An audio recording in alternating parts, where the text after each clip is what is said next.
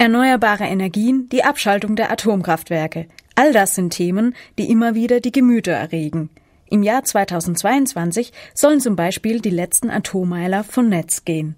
Wenn diese nicht mehr dazu beitragen, dass es im Winter oder unter der Dusche warm bleibt, müssen die erneuerbaren Energien herhalten. Bis 2022 sollen sie in der Lage sein, mindestens 35 Prozent der Stromerzeugung zu übernehmen. Eines der größten Probleme, die es bis dahin zu lösen gibt, ist die Frage der Stromspeicherung.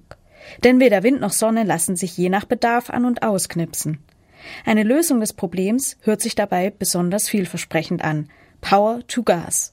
Idee ist es, Strom in Gas umzuwandeln.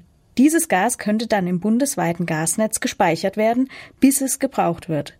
Noch gilt dieser Prozess allerdings als unwirtschaftlich. Doch nun soll das vom KIT koordinierte EU-Projekt Helmet zeigen, dass Wirkungsgrade über 85 Prozent möglich sind. Wie genau das funktionieren soll, darüber hat sich Radio KIT-Reporterin Katrin Kreusel mit dem Koordinator des Projekts, Professor Dr. Dimostensis Trimis, unterhalten. Die Idee, elektrische Energie in chemische Energie umzuwandeln, gibt es schon lange.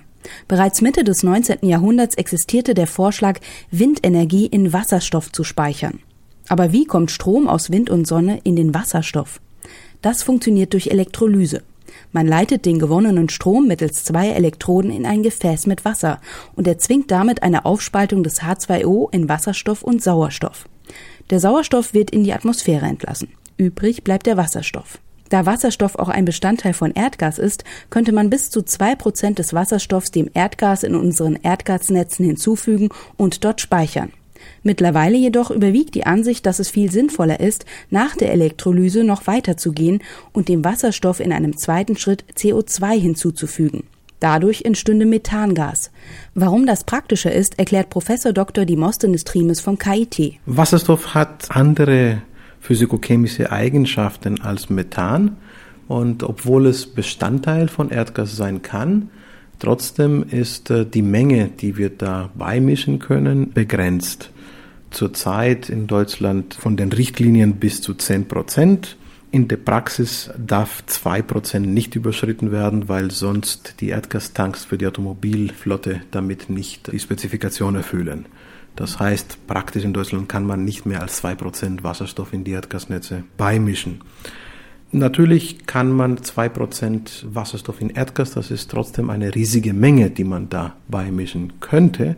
Man muss sich aber vorstellen, dass die Erdgasnetze eine Verteilungsproblematik auch vorliegt und wenn man lokal an einer Stelle Wasserstoff einspeist, dann kann es sein, dass man für die Gesamtmenge die 2% nicht überschritten hat, aber in einem lokalen Netz durchaus hat man die dann überschritten.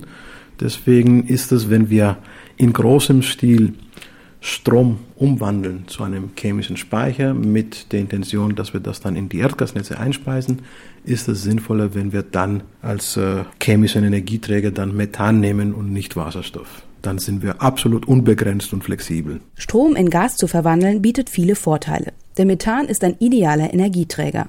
Man könnte damit Häuser beheizen, Autos mit Gasantrieb betanken oder es in Gaskraftwerken wieder zu Strom umwandeln. Daneben ließen sich flüssige Treibstoffe aus Methangas machen, wie Benzin und Kerosin. Und statt über noch nicht gebaute Stromtrassen könnte man Methan als Flüssiggas transportieren.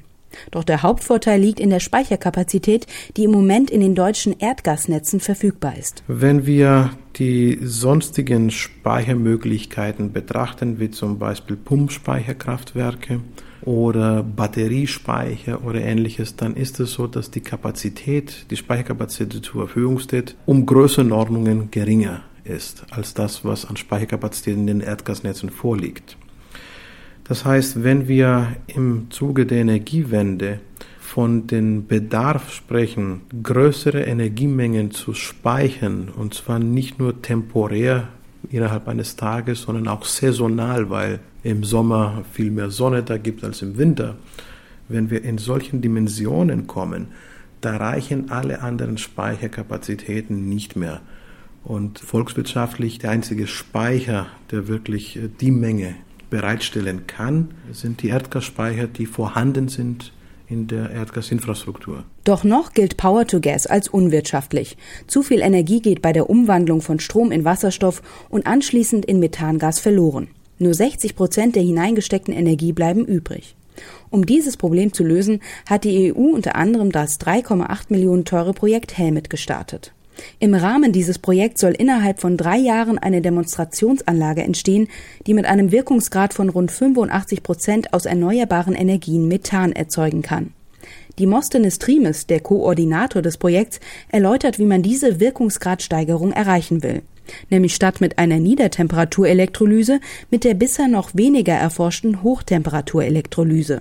Dazu könnte man die Energie, also die Wärme benutzen, die bei der Methanisierung entsteht. Wenn wir jetzt die Hochtemperaturelektrolyse betrachten, dann hat sie von sich aus schon einen höheren Wirkungsgrad.